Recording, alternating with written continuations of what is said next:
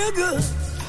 À 6h31, Faraway et Nekojima nommés jeux de société préférés des Suisses. Ouais, c'était au Swiss Gamers Awards la cérémonie du musée suisse du jeu et de la fédération suisse des ludothèques qui distingue chaque année depuis 14 ans les meilleurs jeux de société du pays. C'était le week-end dernier donc à la Tour de Paix au festival Ludesco. Alors Faraway remporte le titre principal, c'est un jeu d'aventure sous forme de cartes, ça a l'air vraiment bien avec des paysages dessus, faut avancer euh, dans un univers à travers différentes cartes que l'on que l'on tire, que l'on pioche.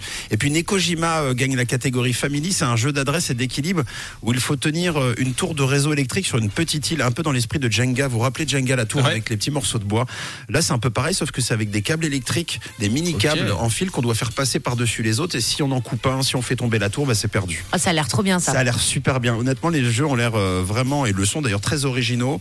Euh, ce sont les clubs spécialisés, les ludothèques du pays, qui décernent à chaque fois les récompenses.